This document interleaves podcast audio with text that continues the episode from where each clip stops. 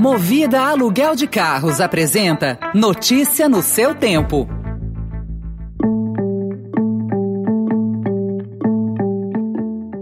Olá, seja bem-vindo, seja bem-vinda. Começa agora mais uma edição do Notícia no seu Tempo. Esse podcast é produzido pela equipe de jornalismo do Estadão para você ouvir em poucos minutos as principais informações do jornal. Entre os destaques de hoje, após maior inflação em seis anos, novo estouro da meta é previsto. Deterioração em ponte na Raposo Tavares assusta usuários. E OMS diz que Omicron pode infectar metade dos europeus em dois meses. Esses são alguns dos assuntos que você confere nesta quarta-feira, 12 de janeiro de 2022. Estadão apresenta Notícia no seu tempo.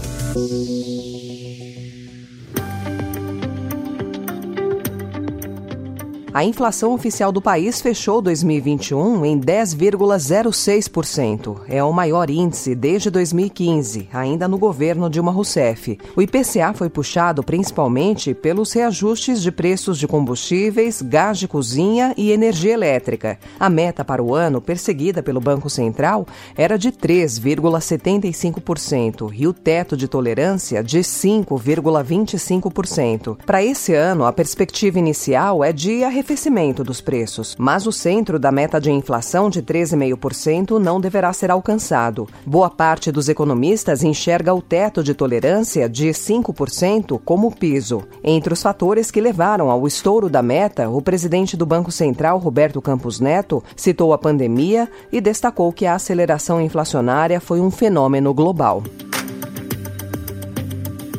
E a previsão é de que as tarifas nas contas de luz vão continuar pesando nos bolsos dos brasileiros. As chuvas registradas em diversas regiões desde outubro já refletem no nível de armazenamento dos principais reservatórios do país, mas ainda é cedo para assumir uma postura de tranquilidade para o setor elétrico, conforme disseram especialistas ouvidos pelo Estadão. Já para os consumidores, a melhora não deve ser perceptível nos próximos meses, pois não resultará em um alívio imediato no valor da energia elétrica.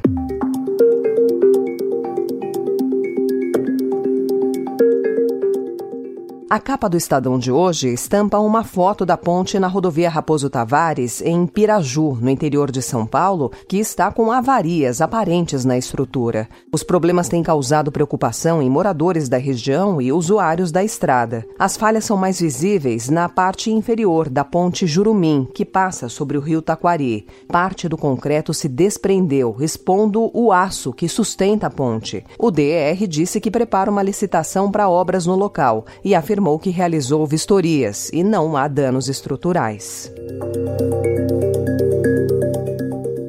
Grandes aglomerações não são recomendáveis e o Comitê Científico do Estado de São Paulo já expressou esta uh, deliberação. Mas quero tranquilizar o comércio e o setor de serviços, não há nenhuma indicação até o presente momento de que restrições poderiam ser implementadas. Como anunciou o governador de São Paulo, João Dória, o Estado pretende restringir novamente eventos com aglomerações por causa da alta taxa de transmissibilidade da variante Ômicron do novo coronavírus. A ideia é anunciar medidas hoje no Palácio dos Bandeirantes. Segundo apurou o Estadão, a orientação será para instaurar um novo limite na ocupação máxima dos espaços. A recomendação valerá para festas, shows, casamentos, eventos corporativos e esportivos.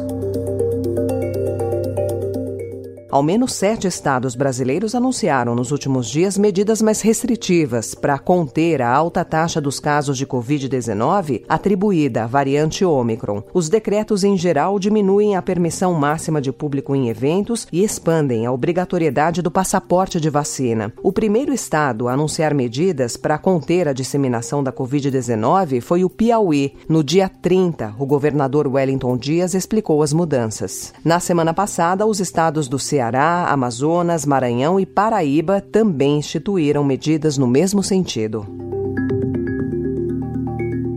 E com os índices de transmissão atuais, a variante Omicron pode infectar mais da metade da população europeia em até oito semanas, disse ontem o diretor regional da Organização Mundial da Saúde, Hans Kluge. At this rate, the Institute for Health Metrics and Evaluation forecasts that more than 50% of the population in the region will be infected with Omicron in the next six to eight weeks. A OMS alerta que ainda é cedo para tratar a Covid-19 como uma doença endêmica, apesar de a nova cepa aparentemente causar menos casos graves e mortes.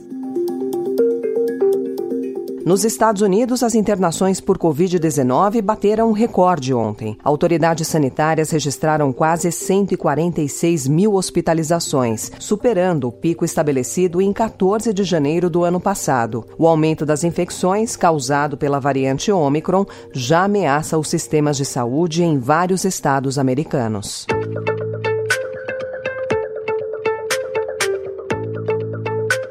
Em política, o Estadão informa hoje que as privatizações, concessões e parcerias público-privadas terão destaque no plano do governo de João Dória, que é pré-candidato do PSDB à presidência. O Tucano pretende seguir o modelo adotado na gestão em São Paulo. No desenho do que chama de um amplo programa de desestatização, o Comitê Econômico de Dória vai incluir propostas de privatização do Banco do Brasil e de fatiamento e leilão da Petrobras, dois símbolos estatais.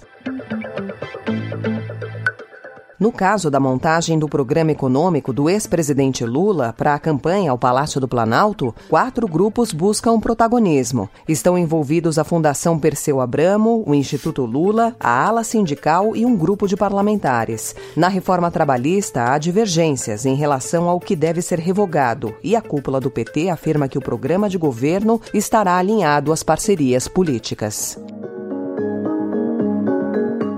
Essa foi mais uma edição do Notícia no seu tempo, com apresentação e roteiro de Alessandra Romano, produção e finalização de Felipe Caldo. O editor de núcleo de áudio é Emanuel Bonfim. Obrigada pela sua companhia até aqui e até amanhã.